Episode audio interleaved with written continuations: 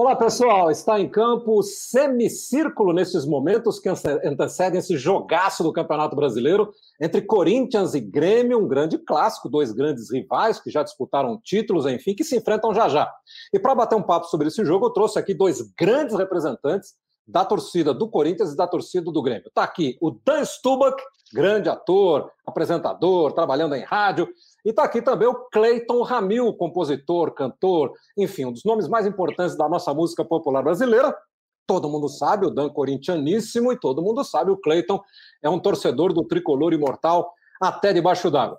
Para a gente começar agradecendo já muito a presença de vocês, Dan, é, eu gosto muito de saber como é que as pessoas chegaram ao seu time, né? Como é que você virou corintiano? Aquela história de toda a família é corintiana, alguém te levava para ver os jogos quando você era criança. Como é que é a sua história nesse corintianismo?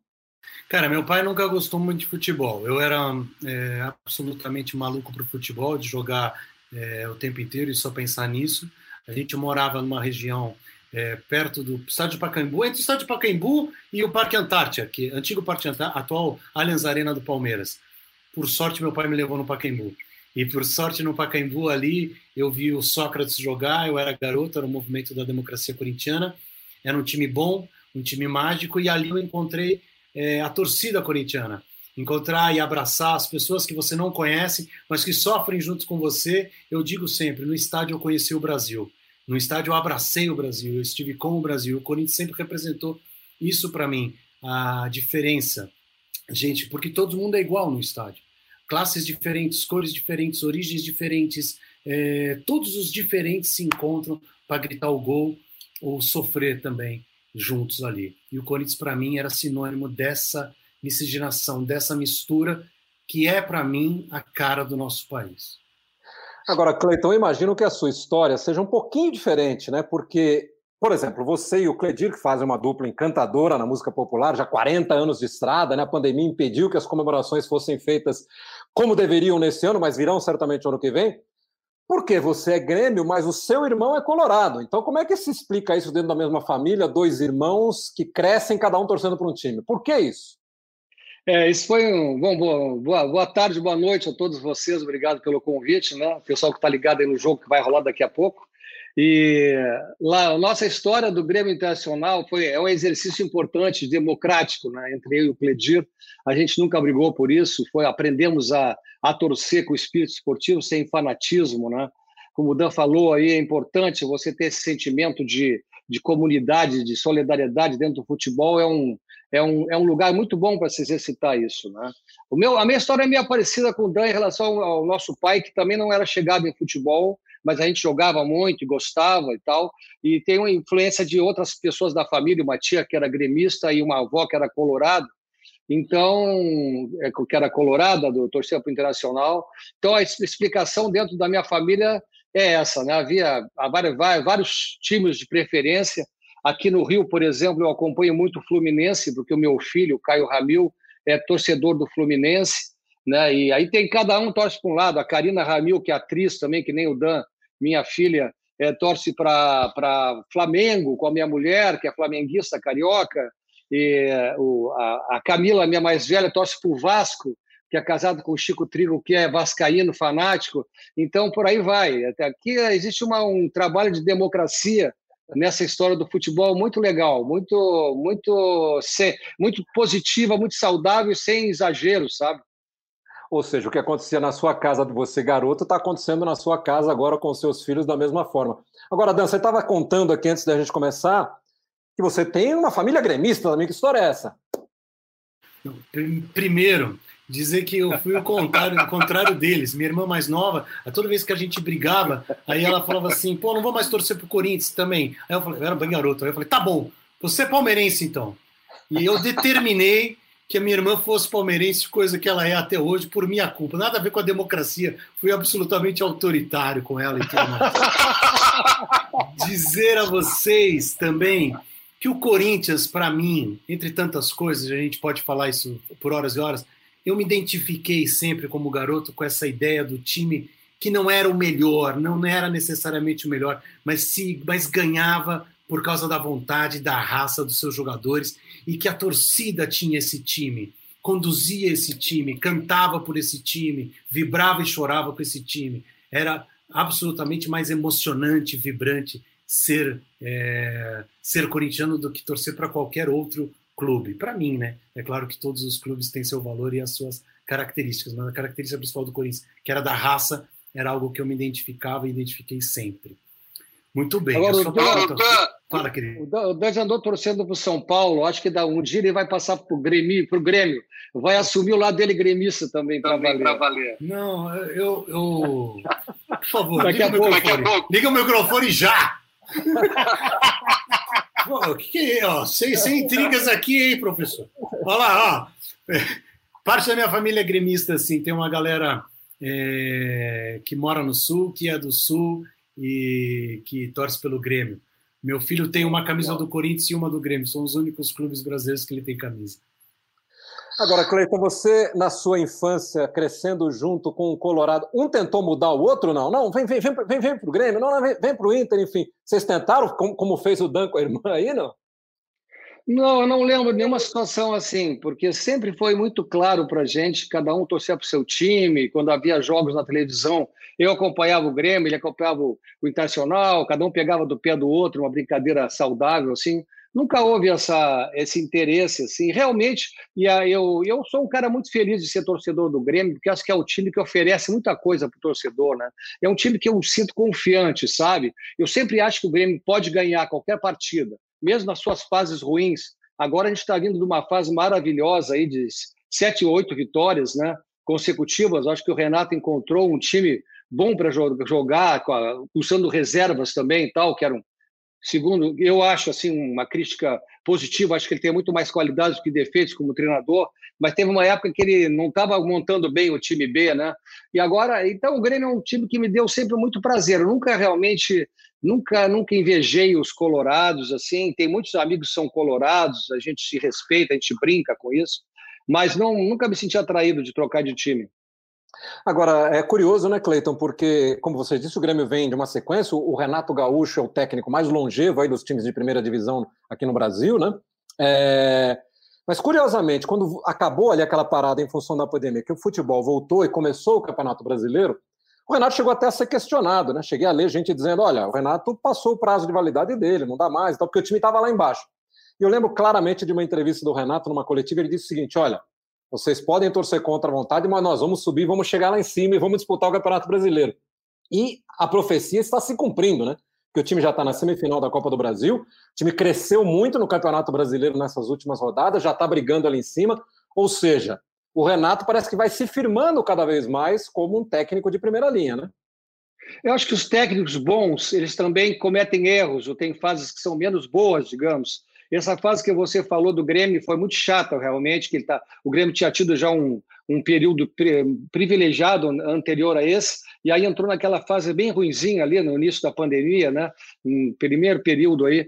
E aí depois, mas eu acho que, os, ah, falando de uma maneira geral, não só no, do Renato, eu acho um pouco crueldade que fazem com os técnicos que trocam. O cara faz quatro, cinco jogos, vai mal, já troca, ou são contratos super pequenos, né? Eu acho que eles têm que ter tempo, muitas vezes, até para errar que é errando que se aprende. O cara caiu, levanta e entende o que, que fez de errado. No caso dele, especificamente do Grêmio, eu acho que houve uma evolução muito positiva do técnico dentro, mesmo sendo um admirador dele, tenho retendo respeito pelo trabalho dele, ele fez um, teve um período ruim, acho que era culpa dele o Grêmio andar mal naquele período, não era dos jogadores, nós temos um ótimo elenco de jogadores, e agora ele, ele deu uma corrigida, está acertando mais está acertando a química do, do futebol, né? Porque o futebol, como você sabe mais do que eu, é um esporte de equipe, né? O cara pode, a gente pode ter o PP, a gente pode ter o Jean-Pierre, que é para mim o jogador que eu mais admiro no futebol gremista hoje em dia, que ele tem uma elegância, uma sofisticação no campo, como disse o PC há poucos dias numa entrevista, é um jogador realmente é, é, super sofisticado, né? E, e traz um novo futebol para o Grêmio. Aí o técnico tem que saber juntar essas peças né, e fazer eles, eles, é, eles fazerem um, um, bom espetáculo né, para a gente assistir e, pra, e no sentido em direção à vitória. Né? É isso aí. O, o Dan, o, o Corinthians é um dos times mais vencedores desse século, né? Entre os times brasileiros. E, de, e depois da volta para a primeira divisão, que foi ali no ano de 2008, né? O time ganhou muita coisa. Ganhou três campeonatos brasileiros, ganhou Libertadores, ganhou Mundial, enfim. E por isso mesmo, este ano né, de, de 2020, não bastasse a pandemia, está sendo atípico para o Corinthians. O Corinthians chegou a estar na zona de rebaixamento, melhorou, está ali no meio da tabela, mas efetivamente tem um ano fraco né, em termos de desempenho, não tem? Muito fraco. Muito fraco, muito decepcionante, é, sem identidade, né? É, times grandes, quando entram em crise e não conseguem encontrar sua identidade, ficam girando em torno de si mesmos. É, infelizmente tem sido um péssimo ano. É, são vários os motivos, todo mundo tem responsabilidade e culpa sobre isso. Jogadores, comissão técnica e diretoria. É um ano que já era. É um ano que já era. É, ao contrário do Grêmio, que tem esperança, sei lá, é, não só, claro, de chegar a Libertadores, que é algo que parece absolutamente normal no desempenho do Grêmio atual, mas de, de conquistas, de títulos, infelizmente o Corinthians não tem algo que era muito comum antigamente. E o que, só que você acha? Rápido, só um parênteses rápido, dizer para você Por que favor, eu pensando. Cara, eu acho a sua profissão uma das mais difíceis do mundo, né? Eu sei que antes da gente começar aqui, estavam é, comparando a profissão de ator com, com a de música e tal. Eu, quando era garoto, cara, eu queria ser narrador. E eu ficava narrando é, futebol de botão. E vocês estavam falando aqui, e eu estava pensando qual era o time que eu tinha futebol de botão, 24 times, montava a tabela, eu fazia melhor que a CBF, mas tudo bem. E aí, cara, eu tinha, tinha os times, e eu tô tentando lembrar o time do Grêmio, e provavelmente eu vou estar errado, mas olha só, Corbo, Eurico, Anchieta, aí eu não vou lembrar, não vou lembrar, mas tá Delrice, Vitor Hugo, Vitor Hugo, aí eu misturava Batista, Éder, Tarcísio, Baltazar, cabecinha de ouro, cabecinha de ouro é do Corinthians, o artilheiro de Deus que é do Grêmio, enfim, eu acho a tua profissão a mais difícil de todas. E eu, eu fazia isso quando era garoto, só que vocês me, me chamaram para minha infância, fui lá e voltei rapidamente. Mas o Corinthians de hoje, que não é a minha infância, é a infância do meu filho de tantas crianças, poderia ser muito melhor. Agora, é, tá certo esse time que ele, que ele escalou aí, é, Cleiton? Ou ele mistura Olha, não sei, eu, eu, não, eu não tenho muito boa memória também. Eu tava um dia, jantei com um PC lá em São Paulo, né? E também conheço o PVC, que tem uma memória, uma memória fantástica. Fantástica. Eu perguntei, eu perguntei pô, como é que vocês lembram, como o Dan falou, é dificílimo, como é que vocês lembram do jogo que aconteceu 30 anos atrás, 15 anos atrás?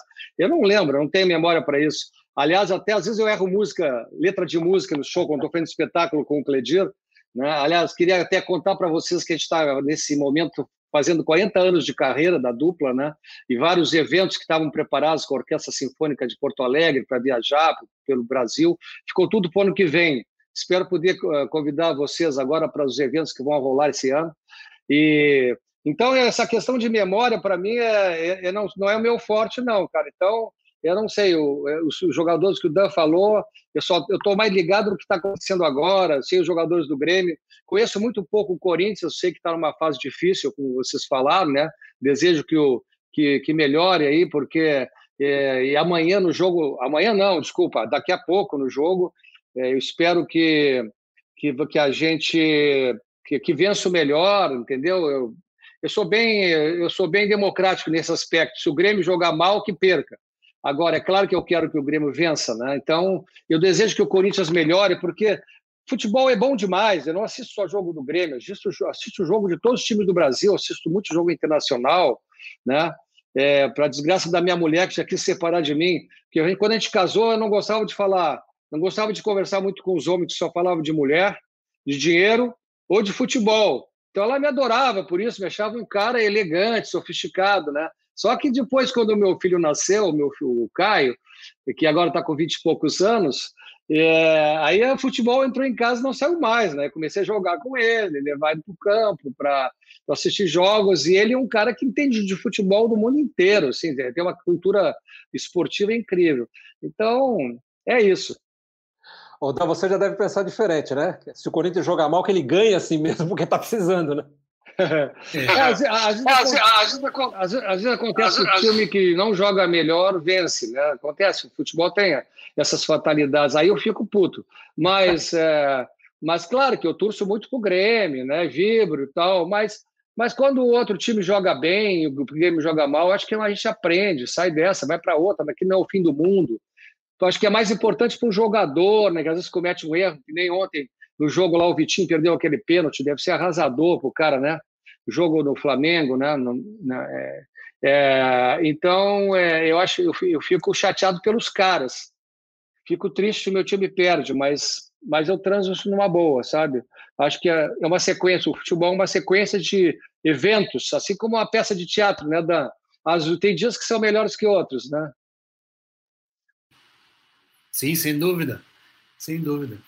Agora, disso que você está falando, Milton, é atualmente, infelizmente, a gente não pode ter a esperança do Corinthians jogar um futebol melhor e mais, é, mais bem acabado, com criatividade e tudo mais. A gente tem que pensar no resultado porque a situação é essa. Quer dizer, já não corre, na minha opinião, perigo de rebaixamento, é, mas não dá para também, não dá para dar moleza, né?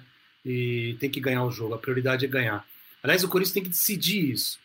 É, o que é que ele quer no campeonato? Se a, se a prioridade é garantir o resultado, então, por exemplo, jogos como Atlético Mineiro, se está ganhando no primeiro tempo, tem que entrar no segundo tempo mais fechadinho, com dois volantes, com uma, com uma tática já decidida. Me parece que o Corinthians ainda decide o que quer fazer durante os jogos. Claro, quer ganhar sempre, mas qual é a estratégia que vai ter durante aquela partida, durante aquele jogo? Isso está diretamente ligado ao trabalho do técnico.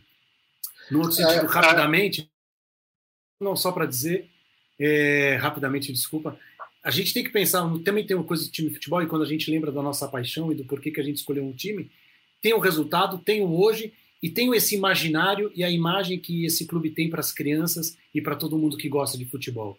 É, o Corinthians precisa recuperar esse lugar também. Falando então em afetividades, falando em momentos que, que emocionam, que é um pouco isso que você está falando, Dan. Queria que vocês lembrassem quando a gente fala de Corinthians, quando a gente fala de Grêmio, qual é a grande lembrança, né? Embora o Cleiton não seja muito bom de lembrança, mas se eu pedisse para vocês ó, o grande momento que você acompanhou do Corinthians, o grande momento que você acompanhou do Grêmio, aquele que mais mexeu com o seu coração, o que, que vocês diriam, Dan? Malandro, vai ser difícil escolher qual, Miltinho. Pô, cara, eu tava em vários, irmão. Eu tava lá, eu tava no Mundial da, do Maracanã. Oh, todo poderoso timão. Uh, aquela música Maracanã era nosso, foi lindo demais. Ai, foi lindo demais.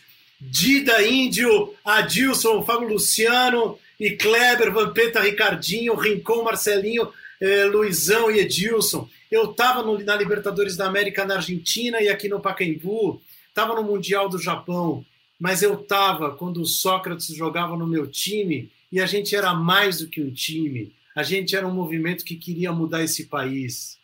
A gente acreditava tinha, tinha, que um cara, quando tinha um nome, tinha fama e tinha admiração, ele podia usar tudo isso em nome de algo maior, maior que o gol, maior que a vitória, maior que o futebol, entendeu? Esse cara, eu aprendi o que é a democracia no campo, no estádio, porque estava na camisa do meu time. Eu não aprendi na escola.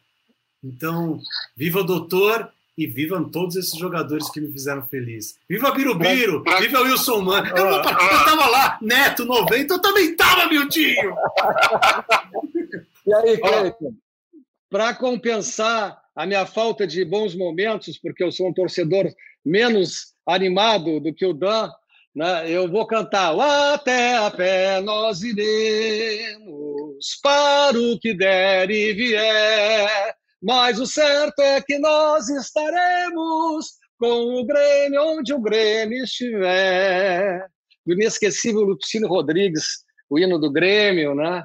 Agora, você então, também compôs uma música para o Grêmio, né? Compus, compus. Mandei para vocês, se quiserem rodar, vai ser uma estreia mundial, porque eu sou muito maltratado, Milton, porque eu cantei o Deu Pra Ti, aquela música falando do Beira Rio. Então, o pessoal que é gremista me pega do pé. Né? Eu digo, não, a letra é em colorada, que o Cledinho escreveu. A música é gremista. O sangue que corre na, na, nas veias da música é gremista. Fui eu que compus a música. Mas não deu uma explicação que os caras não aceitam muito. Então, eu já fiz um projeto grande musical, ofereci lá para o Grêmio, mas infelizmente o marketing lá não, não aprovou o projeto, não me apoiou uma pena. Eu queria ter feito muitas coisas pelo time. Então agora eu enviei para vocês essa música que vai ser estreia mundial aí, que, que eu canto um pouco o amor que eu tenho pelo time, pelo meu time. Então vou pedir nesse ponto aqui para a Manuela, nossa diretora, botar um trecho da música sobre o Grêmio um do, do Cleiton.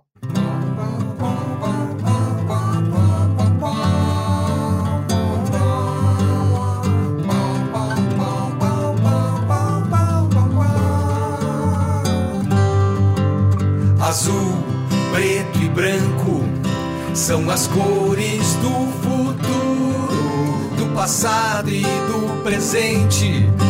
E no coração da gente, azul, preto e branco são as cores do futuro, do passado e do presente. E no coração da gente,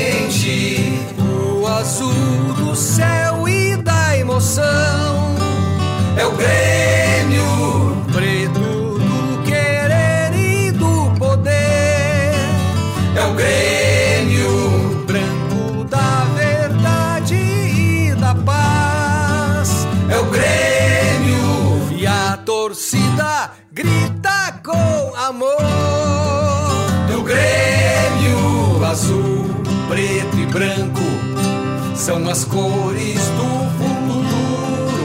do passado e do presente e no coração da gente. Azul, preto e branco são as cores do futuro, do passado e do presente e no coração da gente.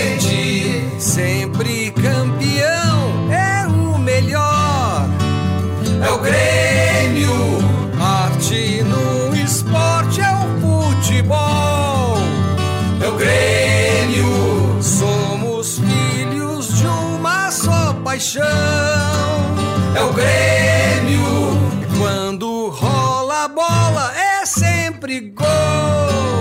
É o Grêmio. Gol!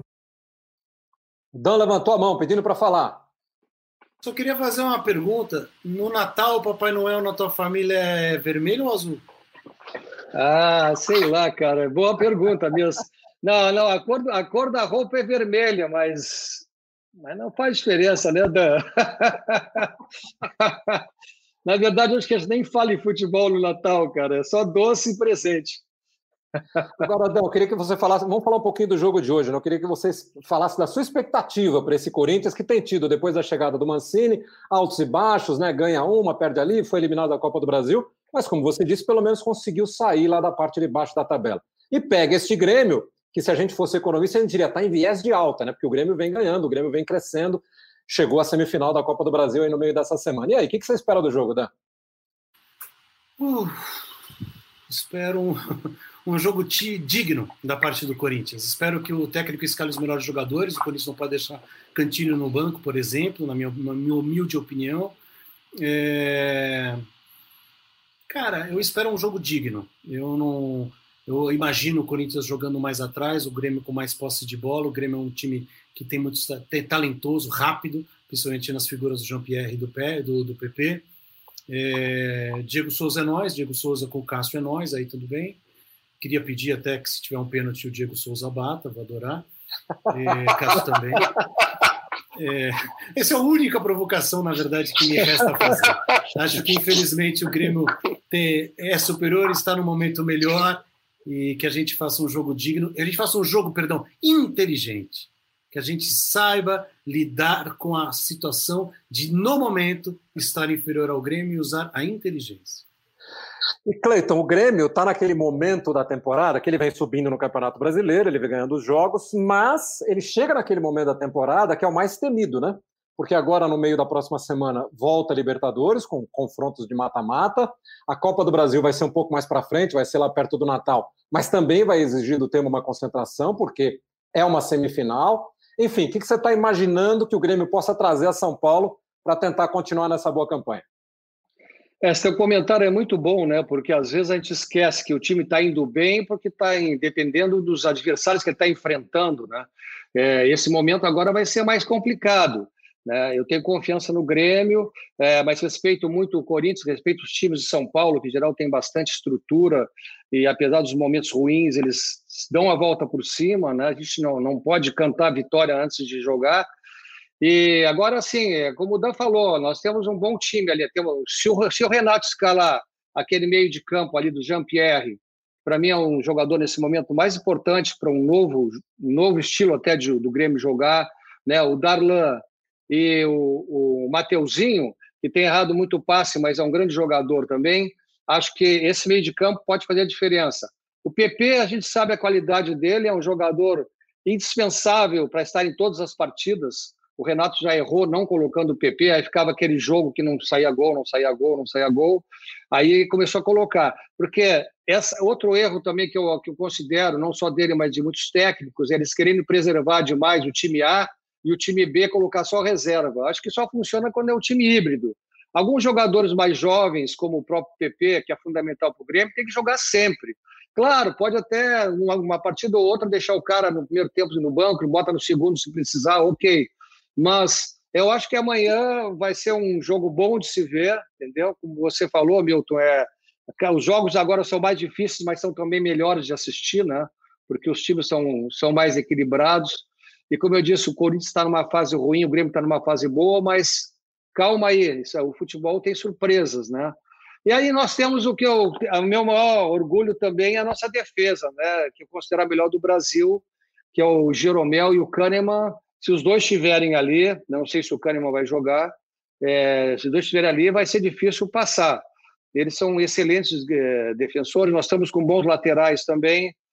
E eu, eu aceito a brincadeira do Dan aí, é, mas olha, o goleiro de vocês é bom, mas se for se o se o Diego Souza cabecear, ele vai ter que esticar aquele corpão gigantesco. Se ele cabecear para baixo no canto, não vai ter para o goleiro de vocês, não.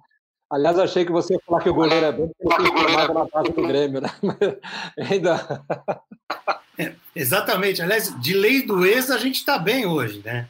Está bem, porque deve ter Luan, Ramiro, que estavam no Grêmio agora há pouco, é, e tem o Cássio, naturalmente. Agora, eu espero muito, é, complementando, que o Corinthians que os jogadores do Corinthians desempenhem a sua capacidade, não digo ao máximo, mas mais do que eles vêm desempenhando. Ou seja, são jogadores melhores do que eles vêm apresentando nos últimos jogos. Isso vale para Cássio, Fagner, Gil, Fábio, por exemplo, essa defesa não é ruim de, de modo nenhum. Tem bons jogadores. É, que Luan, que eu acho que já veio jogando melhor esses dois últimos jogos, o pessoal pega muito no pé dele, que ele hoje, com a lei do ex, o ilumine. Então, acho que os jogadores que tenha mais tranquilidade, não sei se o Jô vai poder jogar ou não, que a gente tenha um pouco mais de tranquilidade para poder desempenhar o talento de modo mais pleno e completo. É, o Jô, é, acho, o Jô acho que não está afastado por causa da Covid, né? Palpite para o jogo, não? Para placar ou não? Eu, eu, eu falo 2x1 um para o Grêmio. Não sei, vamos ver. E aí, Dan? Vou dizer primeiro ao, ao nosso companheiro que assim, Diego Souza vê o Cássio é que nem Kryptonita pro super-homem, meu cara. ele, ele tem, ah, dá um pânico. Eu tô falando tudo isso, mas o Diego Souza faz três gols hoje, né, Milton? Mas, é, vai saber, né, cara? Mas enfim. É, o Grêmio eu acho que tem uma coisa maravilhosa, né? Vocês podem alternar para cima e para baixo, mas vocês estão sempre. O para baixo nunca é tão para baixo assim, ao contrário da gente que eu acho que os picos para cima ou para baixo são muito radicais. É, o resultado, eu acho que a gente leva um 2 a 1 hoje, ou então, sei lá, 1 a 1 para nós, talvez. eu esqueci Pô, de falar também no nosso time do Orihuela, que também é um ótimo lateral, que não tem jogado. Eu não sei como que, que vai ser escalado para o jogo daqui a pouco. Eu espero que ele jogue também, que ele compensa e equilibra um pouco o PP de um lado e ele subindo e ajudando do lado direito. Acho que vai ser um jogo bonito. Mas, enfim, temos bons reservas também. Desejo boa sorte para o time do Dan, desde que o meu ganhe. Meus caros, Meus fã dos dois, eu gosto muito de vocês. Já com o Dan já fiz algumas coisas. Ele já foi no meu programa, eu já fui no programa dele na rádio. O Dan é um comunicador, né? Porque não é só ator, é diretor. Ele apresenta programas, programas de futebol, comentou já jogos, enfim. E o Cleiton, a gente não precisa fazer currículo, porque o currículo dele é extenso, um dos maiores nomes da música popular, junto com o irmão, fazendo essa dupla incrível. Estamos marcando e vamos nos encontrar todos no ano que vem, quando o show do do Cleiton e do Cledir vier a São Paulo para comemorar 40 anos, estaremos todos reunidos, combinado? Obrigado, obrigado Dan. Muito obrigado, Cleiton, que vocês tenham um ótimo jogo, que os dois possam divertir-se muito, porque afinal de contas o futebol é para isso. Grande abraço.